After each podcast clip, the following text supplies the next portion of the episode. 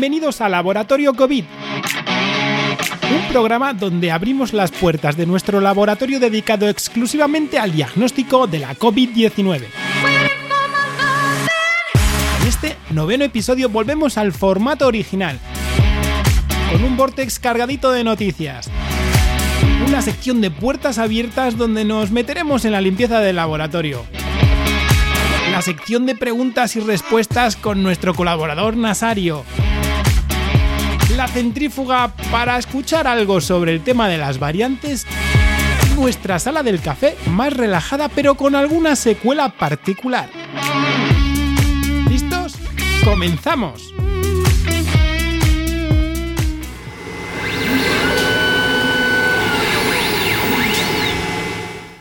La presión del antiintelectualismo ha ido abriéndose paso constantemente a través de nuestra vida política y cultural, alimentada por la falsa noción de que la democracia significa que mi ignorancia es tan válida como tu conocimiento.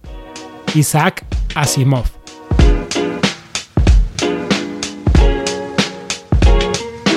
llega al fin una nueva sección de puertas abiertas a nuestro laboratorio COVID. En este caso vamos a repasar un poquito nuestras medidas básicas de limpieza en el laboratorio.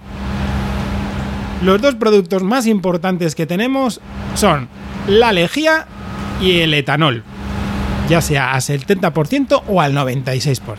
Eso es básico. Tenemos litros y litros en el laboratorio siempre dispuestos para echar mano de ellos y poder limpiar todas las superficies. Lo primero, ¿qué tenemos que hacer? Pues repasar que está todo correctamente limpio, que todos los elementos a utilizar para la limpieza están reciclados, ya sea, por ejemplo, ya sabéis que la lejía es muy volátil y hay que cambiarla diariamente, así que todos los pulverizadores que tenemos con lejía los cambiamos el líquido de lejía, que en este caso es una dilución muy específica, y también revisamos los viales y los eh, pulverizadores de etanol al 70%. También cambiamos el agua de la fregona que utilizamos para limpiar el suelo con solución de lejía. Lo más importante es la zona de trabajo de las extracciones, porque es ahí donde vamos a manejar las muestras que pueden o no estar infectadas con el coronavirus. En esa zona tenemos que disponer esos pulverizadores con etanol y lejía, la fregona y mantener todo cercado y que no salga de ahí. Así que nada, cambiamos, vamos rellenando los recipientes y cada vez que nosotros manejamos las muestras tenemos que hacer una limpieza de nuestras superficies, que en este caso son las manos las que tocan, y si hay alguna derrama, si se cae algo, si se vierte algo en la superficie de la campana de flujo laminar, recordad las extracciones, el podcast que hablamos de él, es muy importante que vayáis escuchando todos los podcasts, porque claro, vamos hablando poco a poco de todos los pasos que vamos siguiendo dentro de nuestro laboratorio. Bueno, volviendo al tema de la limpieza. Las superficies, si se cae algún vertido de alguna muestra, pues siempre hay que limpiarlo todo. Hay que mantenerlo muy pulcro. Dentro de la cabina, ya que es un material metálico, tenemos que pasar el etanol. Pero fuera de la cabina, cada vez sacamos las muestras y las guardamos en, por ejemplo, en nuestro caso, una nevera especial, las pulverizamos y así nos evitamos de contaminaciones que pueda haber en el exterior. Cuando finalizamos todo el proceso de extracción, vamos repasando todos los elementos, centrífuga, vortex, pipetas, superficies, incluso nuestro material de protección individual, EPI. Todo este equipamiento, todos estos equipos de protección individual van a ser pulverizados también y limpiados correctamente. Además, nuestras campanas de flujo laminar, como bien saben los usuarios de laboratorio, tienen un sistema de limpieza mediante rayos ultravioleta, así que introducimos allí tanto las mascarillas que las podemos reutilizar dependiendo de las horas que hayamos pasado, como por ejemplo también las pantallas para que tengan una limpieza total. Según nos quitamos los trajes, también pulverizamos los trajes y los podremos reutilizar, y si no, se tienen que retirar directamente al cubo de residuos. Más cosas, el suelo, aunque no se haya vertido nada, no se haya caído ningún tipo de líquido al suelo, Siempre vamos a fregarlo con la fregona que tenemos dispuesta y que le hemos preparado antes de entrar a extraer. Cuando se extraen las muestras, se pasan de la zona de extracción, esos viales Ependor de 1,5 mililitros con el ARN ya extraído, también van a ser pulverizados y se pasan a la zona de PCR. Así que la limpieza tiene que ser óptima, no debe haber contaminaciones ni por fuera ni por dentro. Por dentro, evidentemente, por nuestro afán en las extracciones. Pero por fuera también lo pulverizamos con la lejía para así pasar a la zona de PCR. En esta zona de PCR todo debe de estar limpio, todo debe estar pulcro al máximo, así que también la pollata se limpia correctamente, se quitan todas las posibles cosas que hay alrededor que puedan contaminar y ya pasamos a manejar las muestras, muestras que ya han sido pulverizadas con esta lejía, las vamos a secar con un papel secante para poder manejarlas porque si no se nos van a resbalar los viales Ependor y comenzaremos a realizar la PCR en zona limpia totalmente. Así que así más o menos trabajamos, luego tenemos que revisar que todo está correcto, preparar para el día siguiente. Si hemos visto que alguna cosa puede haber sido de sospecha a la hora de posibles contaminaciones, pues hay que limpiarla. Entonces tendremos que pasar ya sea con un tipo de líquido u otro pero recordad que es que eh, tenemos un TOC, o sea, tenemos un trastorno obsesivo compulsivo, todos en el laboratorio, y no hacemos más que limpiarnos las manos con los pulverizadores de alcohol cuando pasamos de un sitio a otro del laboratorio, cuando tocamos una cosa u otra, incluso cuando sabemos que está todo limpio, porque es así como hemos mantenido la pulcritud y no ha habido ningún tipo de contaminación en todo este tiempo de análisis para el diagnóstico de la COVID-19. Bueno, esta vez las puertas abiertas han sido cortitas, pero sobre todo era para que os dieseis una idea. Ah, por cierto, la limpieza nuestra también tiene que contar, ¿no? Inmediatamente recordad, después de extraer, las personas que han extraído tienen que pasar automáticamente a la zona de duchas para poder limpiarse con jabón el cuerpo y ya vestirse con la ropa totalmente limpia. Perdona, pero es que se me olvidaba. Lo dicho, una sección de puertas abiertas que espero os haya gustado y que os haya servido para haceros una idea muy ligera de cómo trabajamos en el laboratorio y lo verdaderamente importante, que ante la duda, limpiamos.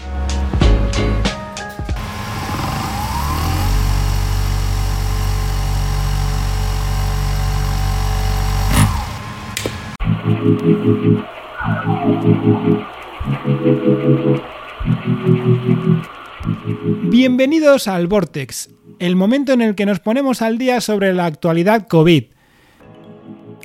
Comenzamos con un estudio muy particular realizado por investigadores y matemáticos de Francia e Italia, aunque utilizando un modelo algo discutible, dijeron que parar la vacunación, por ejemplo, en Francia con AstraZeneca durante tres días ocasionaría 260 muertos. Y la misma pausa, con la misma vacuna, en Italia, que tiene menor incidencia que en Francia, ocasionaría 130 muertes. Esta noticia, aunque el modelo sea discutible y haya muchas tuercas que mover para que sean unos datos robustos, sí que hace pensar mucho sobre esta prudencia, este principio de prudencia que apelan muchísimos cuando algo desconocido y que hace que, pues eso, tengamos miedo a lo que pueda suceder.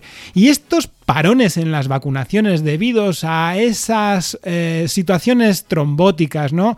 Esos trombos que aparecieron después de administrar vacunas como AstraZeneca y Janssen pueden provocar muertos y han provocado muertos. Ese es el problema. Parar las vacunaciones provocan gente que fallece.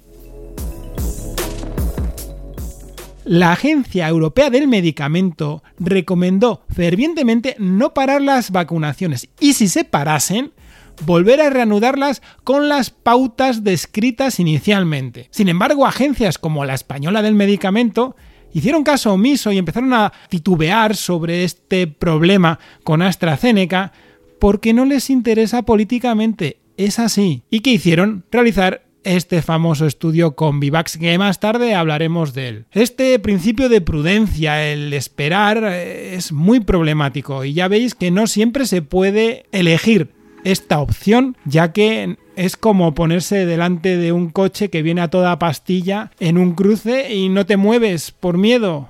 ¿Es prudente? Yo creo que no. Hay que moverse y en este caso hay que seguir vacunándose.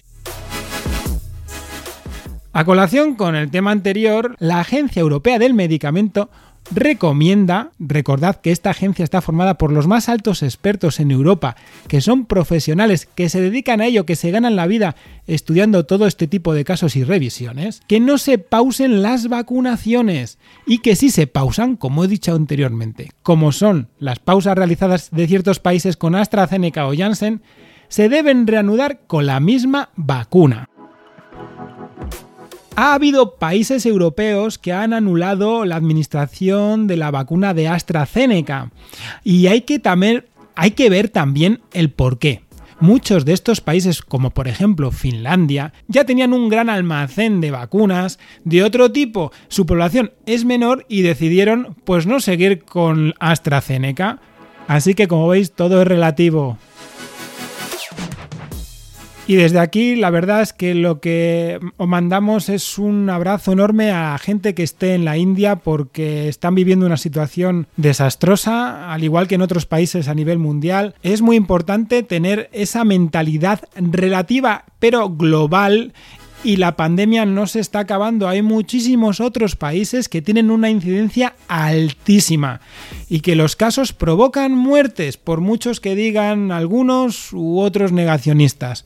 Es un hecho, la COVID mata no a todo el mundo, menos mal, pero es un problema global. Y como el Vortex va a ser algo cortito, vamos a hablar también sobre los cambios que hemos sufrido aquí en España y sobre todo para que tengáis un ejemplo aquí en Castilla y León. En nuestra comunidad la hostelería va a poder abrir los interiores al público en los municipios cuya incidencia sea menor de 150 casos por cada 100.000 habitantes en los últimos 14 días. Esta apertura de los interiores será hasta un 75% del aforo total con un máximo de 6 comensales por mesa. Además, podrán permanecer abiertos hasta la una de la mañana. También se terminan las limitaciones de aforo en reuniones privadas. Bueno, esto es como si algunos grupos sociales lo hubieran tenido mucho en cuenta, la verdad. Se amplía también hasta 10 personas los grupos formados por dos unidades de convivencia. Esto es curioso sobre todo en temas de ocio como son las casas rurales. Ahora podrán ir familias, dos familias que tengan un número total de hasta 10 personas. Se aumenta también el aforo en eventos y congresos, pero se ha solicitado al Tribunal Superior de Justicia de Castilla y León que se mantengan el límite de reunión en espacios públicos o privados de hasta 6 personas como máximo entre la 1 y las 6 de la mañana.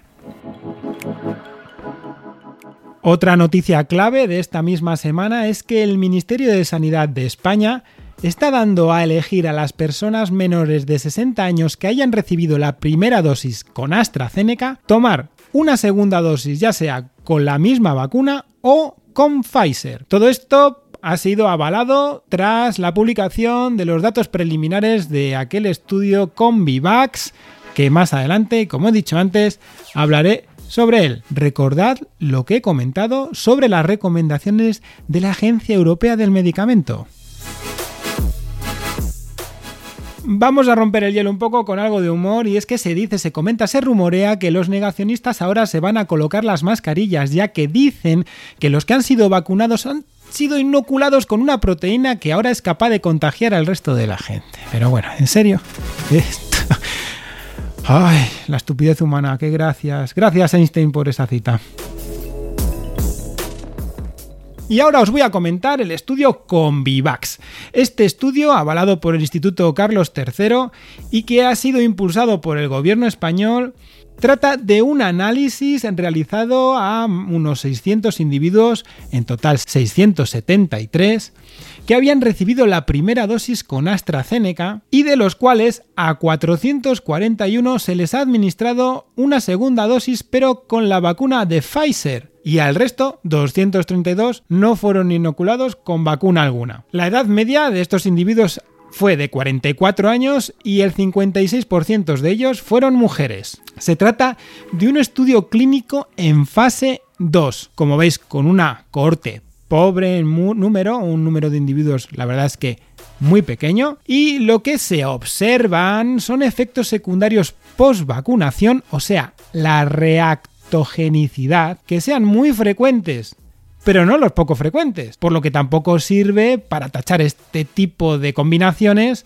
como seguros. Lo que se dan son datos en el incremento de la actividad de anticuerpos neutralizantes frente a este SARS-CoV-2. Se dice que eh, aumenta hasta 7 veces más en cuanto se inocula esta segunda dosis con Pfizer habiendo recibido una primera de AstraZeneca. Este aumento del número de anticuerpos neutralizantes es algo esperable, es algo normal, es como de sentido común científico. Si vas a dar un recuerdo, aunque sea con otro tipo de vacuna, nuestro cuerpo va a reaccionar y va a generar un gran número de anticuerpos neutralizantes. Sin embargo, a todos los científicos pues nos ha venido como algo, no sé, para callar como cortina de humo, ya que no existen controles, por ejemplo. No hay combinaciones básicas como por ejemplo, vamos a pensar así un poco de primeras, combinar datos paralelos como serían individuos a los que se les administre las dos dosis de AstraZeneca. ¿Qué pasa? O con las dos dosis de Pfizer. A ver qué comparativa hay con los mismos datos. O incluso sin vacunar, un grupo control.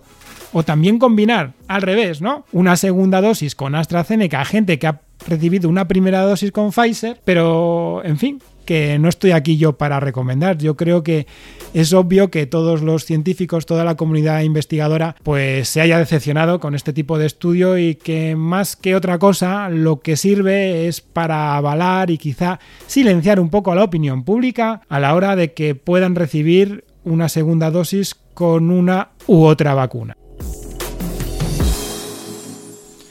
Y ahora voy a hacer un parón muy especial debido a un evento que hemos tenido en el laboratorio. Si habéis escuchado el anterior episodio, el número 8, en nuestra sala del café comentamos un caso muy particular sobre una comunidad italiana Erasmus. Bueno, pues el otro día eh, tuvimos la desgracia de presenciar una circunstancia desagradable y sobre todo que hace pensar muchísimo sobre cómo la juventud más allá de que sean Erasmus o no, se toma en serio y es o no responsable con esta pandemia. Vinieron al laboratorio dos individuos italianos, uno de los cuales ya os lo comentamos, sí, un individuo macho y otra chica, los cuales vinieron enfadados, según dijeron, porque no sabían nada sobre sus resultados y al día siguiente la chica tenía un examen. Lo curioso es que se dignaron a intentar recabar toda la información posible para localizar nuestro laboratorio, que ya es algo difícil, porque nosotros no vamos diciendo dónde estamos, además de que nuestra localización es algo rebuscada, evidentemente por el tipo de sala de bioseguridad que tenemos que mantener. Pero dejando atrás su afán investigador, no tuvieron más narices que subir, teniendo que estar ellos confinados porque eran los dos positivos en la anterior PCR, sí que estaban ahora mismo, en ese mismo momento, estábamos analizando la suya, la nueva PCR que tenían que hacer para hacer su seguimiento, pero tienen que estar confinados. Así que, mm, evidentemente, ya suponéis cómo amablemente los expulsamos de allí, les explicamos todo lo necesario y que nosotros no íbamos a decir a nadie, a nadie, el resultado de dichos análisis porque hay que seguir unas pautas. Estamos muy indignados, pero mucho por cómo varios grupos, en este caso universitarios, están pasándose por el forro todas las medidas de seguridad. Quería dejar plasmado en el podcast este caso, que seguramente lo escucharemos más tarde en la sala del café. Hasta aquí el Vortex de hoy. Seguiremos recopilando más información el resto de los días y ahora pasamos a la siguiente sección del podcast. Estás escuchando Laboratorio COVID. Y aquí estamos en las preguntas y respuestas. Muy buenas, Nasario, ¿cómo se encuentra? Hola doctor, estoy muy bien. La verdad es que viendo cómo está subiendo el ritmo de vacunaciones, ya tengo a muchísima gente conocida con las dos dosis. ¿Y usted qué tal? Bueno, yo la verdad es que mejor esperemos luego a la sala del café que tenemos mucho, mucho que comentar. Pero vayamos rápido a las dos preguntitas, que hoy tenemos solamente dos, y una directamente relacionada evidentemente con todo este tema de las vacunaciones. Me han vacunado con la primera dosis de AstraZeneca y lo pasé muy mal. Tuve mucha fiebre, me dolía todo el cuerpo, dolor de cabeza, etcétera, etcétera. ¿Debo seguir la pauta con AstraZeneca o cambiar a Pfizer ahora que me dan la opción? Yo creo que después de haber escuchado el Vortex anteriormente, la respuesta es clara. La Agencia Europea del Medicamento recomienda que lo mejor es cuando se necesite tomar una segunda dosis seguir la pauta original. La gente que haya tomado AstraZeneca, seguir con AstraZeneca. Ahora bien, con esta segunda opción también hay que decir que si alguien está muy, muy, muy, muy reticente para recibir una segunda dosis porque su cuerpo no puede aceptar tomar AstraZeneca de nuevo, puede tomar Pfizer. Va a ser siempre mejor recibir dos dosis, aunque sean vacunas distintas, que solo quedarse en una dosis. Eso es importante. Además, también se ha visto que va a existir una mucha menor probabilidad de pasarlo mal con este estas reacciones post vacunación, esta reactogenicidad que tanto se comenta actualmente. Normalmente cuando uno se vacuna con estas dos dosis, ya sea de Pfizer o de AstraZeneca, si se pasa mal en una ocasión, en la segunda no se debe pasar tan mal. Y viceversa. Pero esto no es canon, ¿de acuerdo? Vayamos a la segunda pregunta. Esta nos la pregunta Roberto mediante un mensaje directo por WhatsApp. ¿Cómo se destruye ese ADN del adenovirus en nuestras células? ¿Seguro que no se pueden introducir fragmentos rotos en nuestro ADN? Sí, supongo que sea debido esta pregunta a el tema hablado en la centrífuga del último episodio normal, que creo que fue el número 6, donde hablábamos sobre el adenovirus y cómo se introducían, cómo actuaban estas vacunas basadas en vectores virales adenovíricos. Y comenté en aquel momento que la introducción del ADN dentro de nuestro núcleo no ocasionaba ningún problema celular ni tampoco nos mutaría nuestro ADN, ya que ese ADN iba a ser destruido.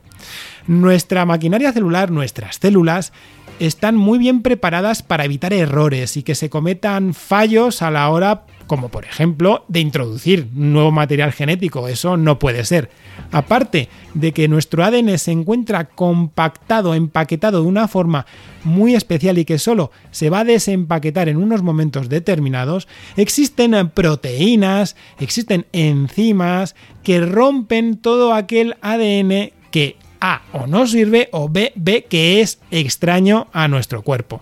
Y tranquilos que esos fragmentos van a ser minúsculos, o sea, que lo van a cortar bien pequeñito para que no haya problemas a la hora de introducirse en nuestro ADN. Esos fragmentos tan pequeños van a ser disueltos, van a ser expulsados, pero también pueden ser reciclados por nuestra maquinaria celular para volver a fabricar ADN nuevo, pero no del virus, sino nuestro. Estas dos han sido las preguntas que hemos tenido en esta sección de preguntas y respuestas rapidita para pasar raudos y veloces a la centrífuga, explicar un tema sobre las variantes y recordad, si tenéis alguna duda, alguna otra pregunta, enviádnosla al correo electrónico laboratoriocovid.protonmail.com o meteos en nuestro grupo de Telegram, que allí siempre vamos a estar dispuestos a conversar, a ayudar a todo el mundo. Hasta luego, Nasario, nos vemos en el siguiente episodio. Hasta luego, doctor. Que tenga usted mucha paciencia con esas PCRs.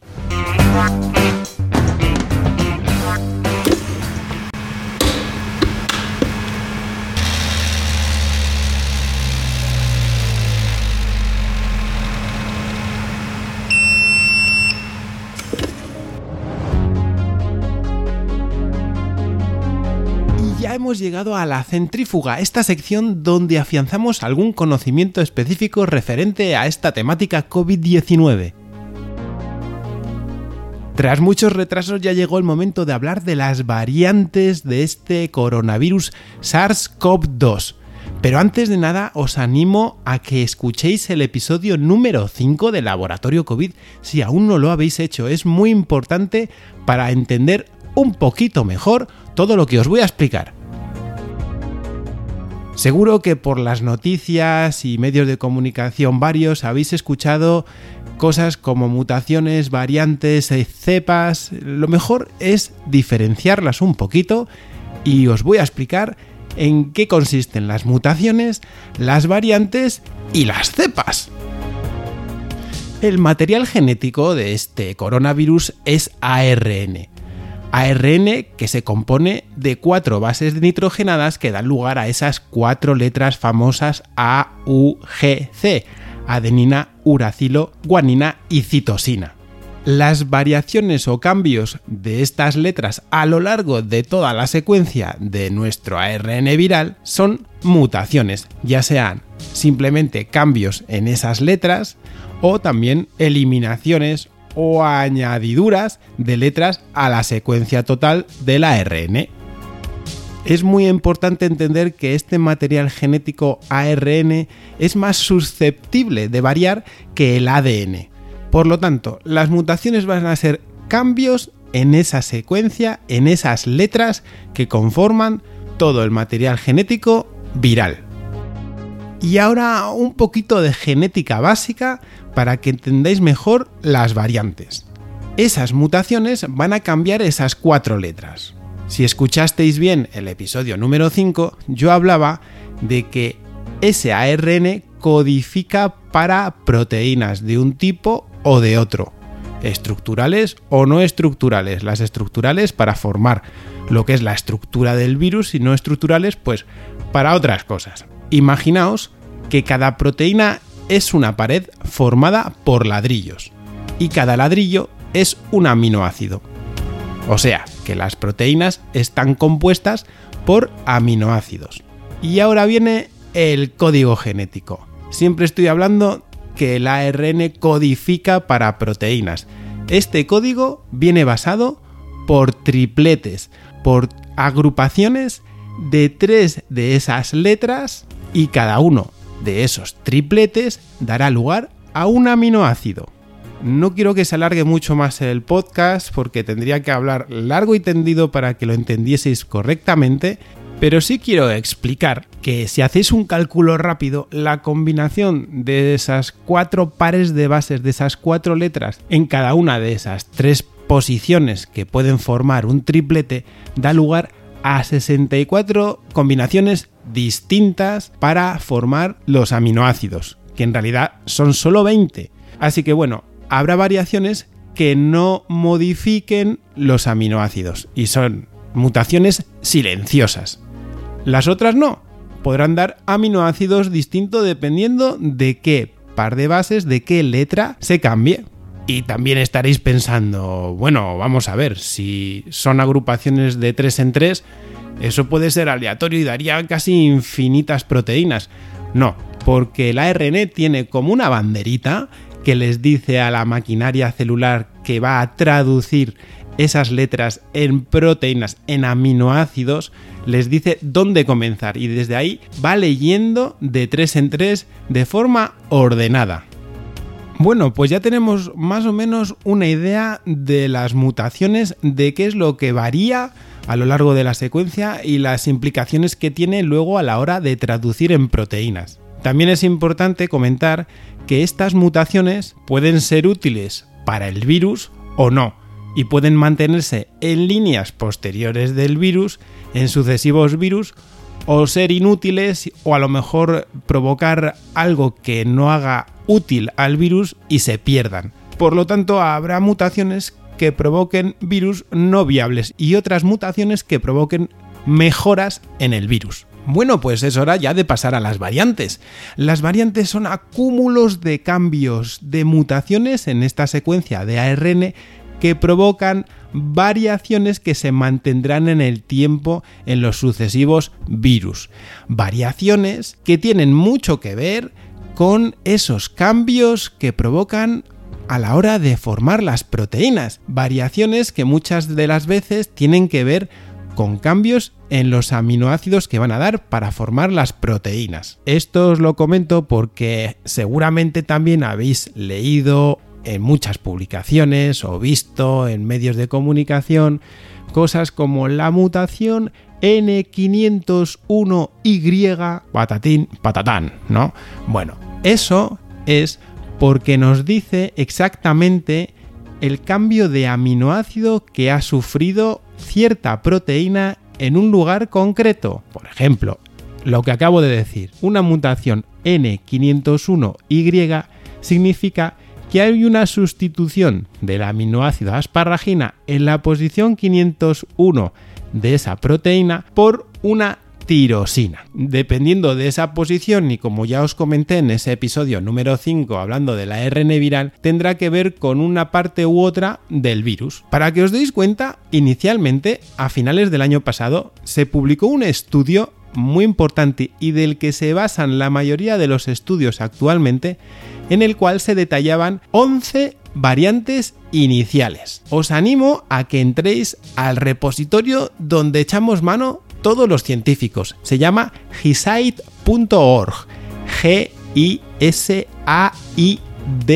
.org. Entrad ahí porque hay un montón de información referente a este coronavirus y a sus secuencias. Ahí subimos los científicos todas las secuencias de ARN virales que vamos secuenciando, que vamos leyendo para conocer mejor el comportamiento de este virus. Sin embargo, como podréis también deducir, 30.000 pares de base dan muchísimo juego y esa capacidad de mutación tan rápida que puede tener este ARN provoca que continuamente salgan variantes y variantes y variantes. Actualmente, si podéis ver esta página, existen yo creo que hasta miles de variantes ya.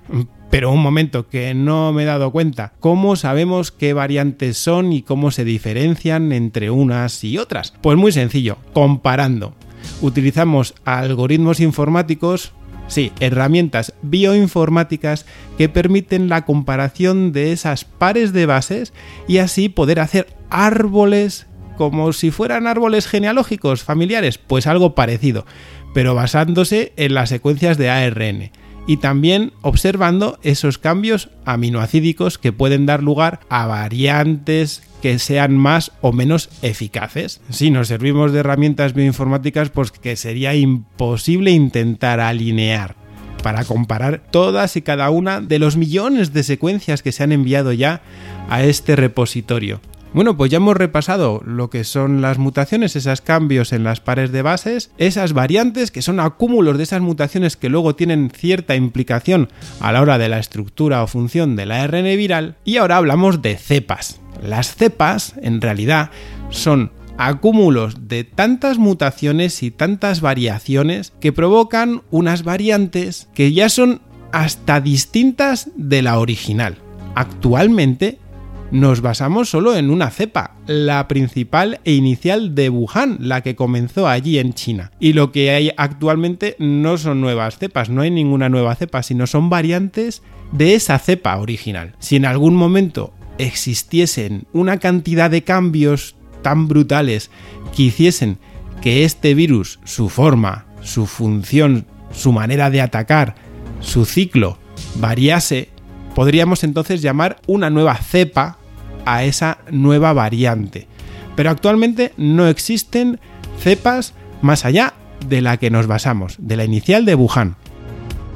Y nada más, que no quiero liar más a todo el mundo, que sé que esto es algo denso. Espero que hayáis entendido lo que son las mutaciones, las variantes y las cepas. Si tenéis alguna duda, como siempre, ya sea por el grupo de Telegram, que quizá es un poco más dinámico, buscad Laboratorio COVID o mediante correo electrónico laboratoriocovid.protonmail.com hacednos llegar cualquier tipo de duda o sugerencia que haga que el podcast mejore y sobre todo que entendáis mejor este tema de las variantes.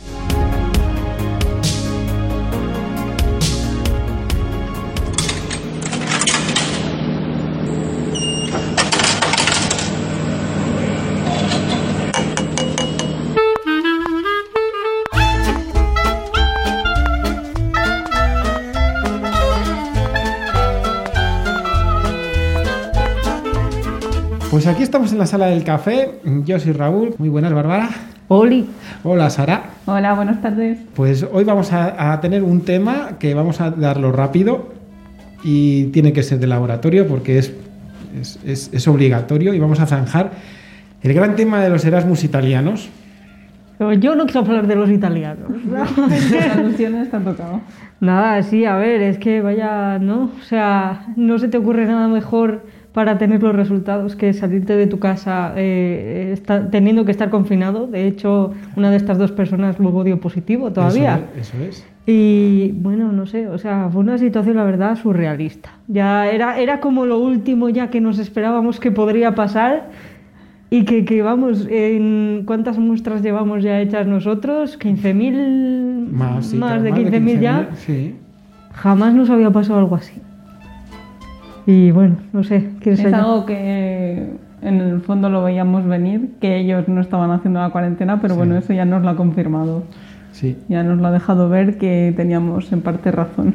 Ese es el problema, que es que lo veíamos venir, Mm. sabíamos que estaba pasando por cómo iban cayendo como, como fichas de dominó Sí, sí. Y que encima luego pues que se presente, porque claro, a ver, vamos a contarlo, venga, voy a contarlo rápido, pero voy a contar bien. La historia Claro, es que yo está- no sabía cuánto habías contado en el Claro, Vortex, no, entonces he, he comentado muy poco, pero esto así como estamos los tres, pues podemos hablarlo más tranquilamente y contárnoslo bien. La historia es que el caso de esta gente, de esta comunidad italiana Erasmus, pues viene de atrás, que ya lo hemos contado en anteriores podcasts, pero en esta situación teníamos eh, que analizar a unos individuos, dentro de los cuales había dos que vinieron, pero es que vinieron al edificio, tocaron el timbre aquí abajo del edificio. Nosotros sabíamos que alguien tocaba. Para más INRI, me llamaron por teléfono a mí porque tenemos los contactos para la gente que nos trae las muestras, no para que nos llame cualquiera.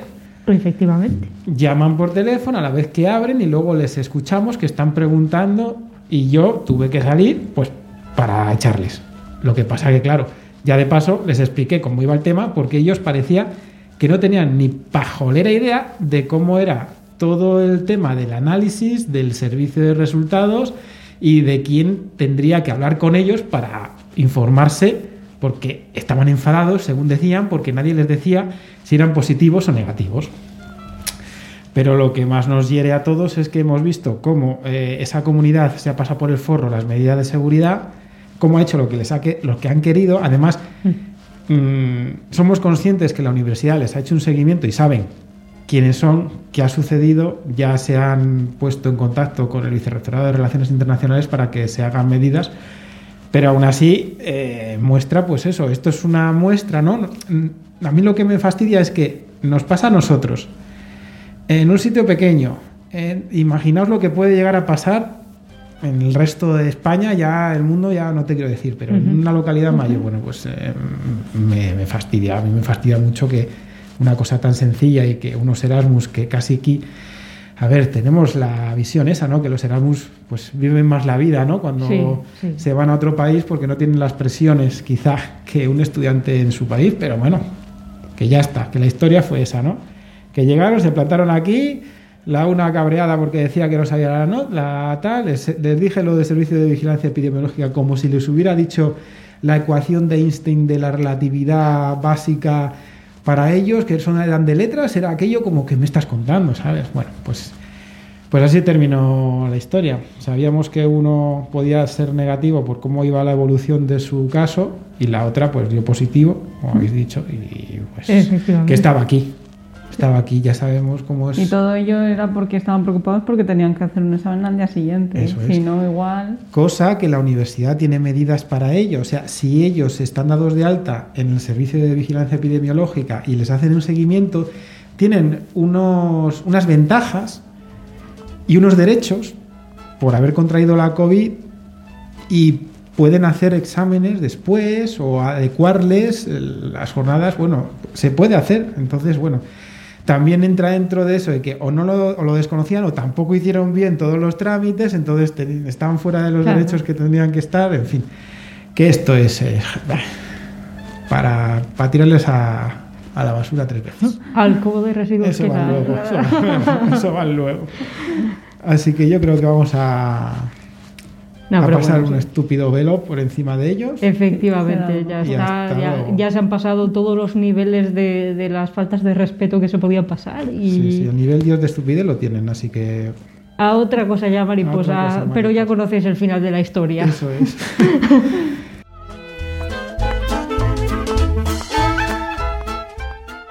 Series, por ejemplo, Series. pues pues pues así recordando que llevo varias semanas diciendo que hace mucho que no veo series o que me pongo una y me da perecilla y es como que digo, no estoy por la labor de ver series. Pues resulta que me he puesto una que es verdad que me han recordado mm, mil veces que la tengo que ver y, y es que vi un anuncio en Twitter de Amazon Prime diciendo mira la serie y tal. Entonces ya al verlo ya dije, bueno, pues mira, voy a darle una oportunidad, Ataque a los Titanes. Me enganchó una manera, en dos días no sé si me vi 12 capítulos. Es anime, entonces es cortito, pero, pero sí, vaya enganchada me he pegado.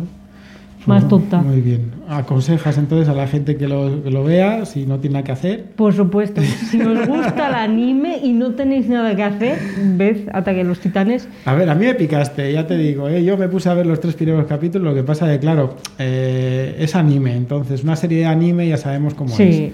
O sea, tiene su lentitud, su tal... El anime te tiene que gustar. Claro, y a mí me gusta, pero yo creo que también después de todas las jornadas laborales incluso me llamó más que había una peli y dije, oh, Dios mío, que hay una peli. O sea, que puedo saltarme a lo mejor una temporada, pero vamos, que está, está interesante, es una- un mundo distópico interesante. Sí, te hace ver lo de la pandemia de otra manera. Dices, no estamos tan mal. Madre No mía. estamos tan mal. Sí, sí, venla. Y luego nos comentáis.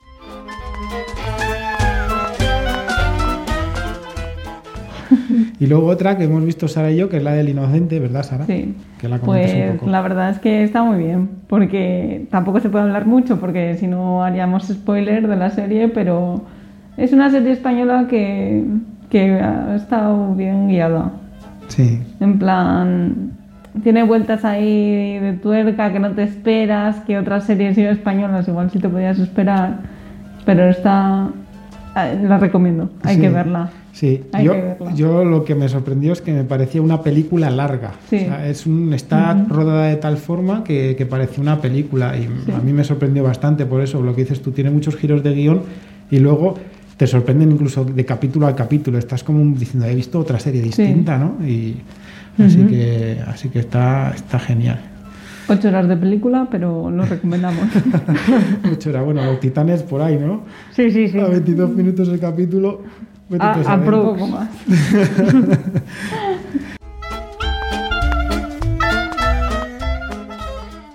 Y luego el otro día hicimos una incursión porque cuando nos tuvimos que pasar por el palito, tuvimos también que... Que reponer fuerzas. Que reponer fuerzas y sobre todo pues eh, reorganizar horarios porque claro, nos partían la mañana entera y comimos fuera. Y comimos en un sitio que aquí ahora está de moda porque yo no conocía el- este tipo de gastronomía desde que he llegado aquí a León y que se está poniendo mucho de moda, ¿no, Bárbara? Por supuesto, el poke está de modísima ahora. El poke León, aquí eh, al lado de la universidad, pues, pues estupendo. Es que majísima la camarera, la comida buenísima. El martes que toca Increíble. eso, ¿no? Que esa oferta 9.90 en terraza. Vamos a ver, ¿dónde Claro, vas? Alma de cántaro. Claro, pues te comes allí, un bocadillo ahí, ¿no? Y si, si Te vas a- mismo núcleo familiar, con un poke coméis los dos. Sí, Bueno, yo no. Yo Bueno, poke. gente como Raúl no. Y te ha entrenado tampoco menos. Hostia, ya te digo. bueno, yo me lo comí también, o sea, pero a ver. Sí, es verdad que me, un poquitín igual si sobraba, pero... No, pero, pero nos sobró más porque el entrante que nos dieron. El porque, entrante, el mm, entrante. eh, a ver. Somos de León. Sí, Aquí, ah, eso es, y también hay que decir, echaba de menos eso, ¿no? La sorpresa de León de decir, una tapina, toma. Y te, te quedas así asustado diciendo, ¿pero qué me estás contando? Es que lo llama tapina, lo llama tapina. Mide dos manos o tres. Pedimos además dos aguas y nos trae una tapina. Y claro, aquello era una barca de nachos, así con su, Con su chili, frijoles, frijoles, y tal por encima, madre de Dios. Pero muy bien, que fue una experiencia. A mí es que a mí estas cosas me molan, es probar cosas que no suelo probar y que de pronto pues encima te den estas sorpresas que están cerca y Sí. que tienen esas ofertas, porque Sí, a sí. ver, digo 9.90, pero es que valía 16 euros ese que me tomé yo. O sea, Y luego los jueves caña y tapa un euro. Fíjate. Que eso está muy bien. O sea, esa tapa de Nacho, ¿sabes? Que no Fíjate, era- fíjate, yo no digo nada, ¿eh? pero lo de Granada podéis mejorar, ¿eh? porque yo las he pasado mal. ¿eh? Y allí no cenaba. Allí no cenaba. Ahí no cenaba. Bueno, y eso, los cafés también muy buenos y te lo ponen con un bizcocho que... Algún día iré también por la mañana cuando te ponen tortilla o tienen tostadas para desayunar. Pero también. te ponen desayuno también. También, Sí. también. Y yo creo que los bizcochos son caseros y reducidos en azúcares. Porque los postres son sin azúcares, la mayoría, edulcorados naturalmente, con frutas y cosas así. Por lo menos eso es lo que pone en la página web. Oh, pues, pues ya hemos, está. Hemos hecho un anuncio está. aquí sin querer. O sea, un anuncio, de, venga, Poke León visitando. Porque es increíble. O sea, lo hemos, lo hemos dejado. No nos están pagando, ¿eh? No, no, no, ya. Eso es verdad. ojalá. Ojalá, nos pagasen. Eh, Con comida, no hace falta. va una historia seguro. Bueno, venga, vamos a dar los premios. Así Bueno, pues más- entonces eh, los premios, los Venga, premios. los El premios. arcón de menos 80. Premio Arcón de menos 80. Venga, ese es fácil. Muy fácil. Venga. Hoy, hoy nuestro querido Juanjo. Juanjo, el técnico de residuos del edificio, que una pasada. O sea, Sí, muy majo, muy detallista, nos sube las muestras, sí, nos deja porque, una notita. Claro, no tenemos, eh, no siempre estamos a las horas que llegan, porque como sabéis, ya nos hemos quedado menos en el laboratorio, entonces ya no podemos estar todo, toda la jornada entera. Y Juanjo es una pasada, es lo que decir. Yo no, no sabía, pero me lo habéis comentado, ¿no? Que nos deja la nota Sí. diciendo que ha llegado, pero es que además detalla la fecha y la hora. El número de teléfono El suyo, número de pues el le teléfono. tenemos que llamar, ¿Eh? el nombre, todo. Qué, todo. qué difícil, ¿eh? Mira, el otro día es que me pasó eso. Yo llego al laboratorio y me veo las muestras encima de la meseta, así como si la, como si la cogen con un palo y las dejan ahí. Yo sin saber qué, qué era esto y con papeles encima, que encima de haberlas dejado se habían caído de arriba unos papeles, bueno, total, que te desconcierta. Y luego llega Juanjo y nos, nos lo pone así todo, pues la verdad es que se agradece. Sí, sí. Un, un, un 12 sobre 10. Un 12 sobre 10. El cubo de residuos. Cubo de residuos está claro. Sí. Premio Cubo de Residuos. Erasmus. Erasmus italianos. Erasmus y en este caso italiano, sí. Porque ya está. Tampoco tenemos noción de que haya otros Erasmus, porque aquí solo nos llegan italianos. Sí, a ver, seamos sinceros, es raro, ¿no? O Sí, sea, ¿no? es raro. Yo creo que alguien o se están callando o portando súper bien. Entonces, pues Erasmus abarca solo Erasmus italianos. Son los Este que año solo ha tocado Italia, venga. Qué casualidad. Os voy a comentar una cosa, porque esta semana os he estado dando la, la vara un poco con un podcast que estuvieron, estuvieron hablando sobre música, ¿vale? Es que mm, he tenido que escucarlo entero, porque ya sab- sabíais, ¿no? Que duraba más de seis horas, entonces dije, me lo voy a tragar a cachos, pero y he tardado una semana, entre pitos y flautas. Pero lo interesante, eh, bueno, el podcast es, dentro de lo que es el, el programa de Apelianos, que es un podcast muy famoso, que tiene un montón de seguidores y eh, hablan mucho de Apple, pero en esta ocasión eh, han hecho un podcast centrándose en lo que está sucediendo ahora de que aumentan los servicios de streaming, la calidad de los audios para dar muy buena calidad y el problema que están teniendo, pues que ofrecen servicios que sus máquinas quizá no son capaces de interpretar. O sea, el sonido igual no lo escuchas como podrías escucharlo. O sea, te está dando más calidad, pero ellas no te dan eh, la máquina en sí, el hardware, la calidad. Y estuvieron hablando eh, durante cuatro horas, porque luego las dos horas siguientes es el tiempo que estuvieron preparando el podcast. Es como la grabación, la precuela del podcast, donde quedan antes para hablar sobre qué van a hablar y van haciendo el guion mientras eso. Entonces quedan el día de antes, hablan y después graban el podcast. Y por eso los que escuchamos el podcast, porque lo emiten por Twitch, pues tenemos dos horas adicionales, que es el día de antes. Y es que invitaron a gente que son audiófilos, o sea, gente que ama el audio, pero brutal, y que saben un montón de todo este tipo de historias. Pero me voy a quedar con una cosa, y que nos va a interesar a todos, y que ya lo pondré para el que quiera, si quiere en el grupo de Telegram, pondré el enlace en las notas del audio de un bot, un bot de Telegram, un bot que sirve para descargarte cualquier archivo de música que esté en Spotify, que esté en Deezer, que esté en Tidal, en la mayor calidad. Y te lo descarga. Qué guay. Cualquier música. O sea, yo lo he probado, ¿eh? lo digo porque lo he probado. Y lo bueno que tiene es que eh, si tienes un móvil que, como te pasa a ti, Sara, que tienes poca capacidad y que te dice, oye, no sé qué, a lo mejor te daba conflicto, pues autorizas que, te, que se conecte con tu cuenta de Google Drive y el archivo te lo manda a Google Drive. Entonces no te queda nada en local si no quieres y no te ocupa espacio porque los archivos de alta calidad Si coges alta calidad, telita. O sea, un archivo normal en alta calidad MP3, que no me bajé el, el archivo más todavía en mayor calidad, eh, un audio eran 4 minutos, eran 50 megas. O sea que pesa, ¿vale? Pero bueno, que ya lo dejaré el enlace y ya lo echaréis un vistazo. Poneos, ¿eh? Porque yo también me quedé flipado. Digo, no puede ser que. Pues sí. O Es que no estáis viendo mi cara, por supuesto, pero Pero yo sé que a Bárbara también le mola mucho la música y, vamos, que lo va a probar enseguida en cuanto le en pase cuanto el llegue a casa eso o es. antes. Sí, sí, además Voy a ir por el camino. funciona muy bien porque yo lo he hecho desde el iPhone. Según lo escuché, estaba en el garaje y empecé, según iba subiendo por el ascensor, tun, tun, tun, lo conecté todo, autoricé los pasos y me descargué la canción y digo, no puede ser. Como Bárbara buscando tarjetas SD para el móvil. Eh, nada más, yo creo que esta sala de café la podemos cortar aquí. Así que yo me despido. Soy Raúl y espero que os haya gustado. Bárbara Pues muchas gracias por escucharnos, chavales, chavalas. y Sara. La próxima semana nos tomamos otro café. Ajá. Y esta vez Fanta, que nos lo ha Esta traído vez Sara. falta. Muy bien, hasta luego. Chao.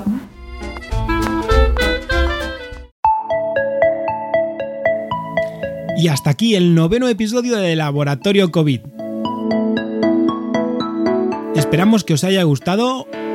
Os mandan saludos Ana, Bárbara, Sara, Raquel y María. Difundid el podcast por donde queráis. Todos los métodos de contacto, así como las redes sociales del podcast, se encuentran en las notas del audio. Suscribíos si no estáis suscritos. Estamos en todas las plataformas de podcasting. Muchísimas gracias por escucharnos y recordad, Laboratorio COVID, el único podcast donde siempre está el coronavirus.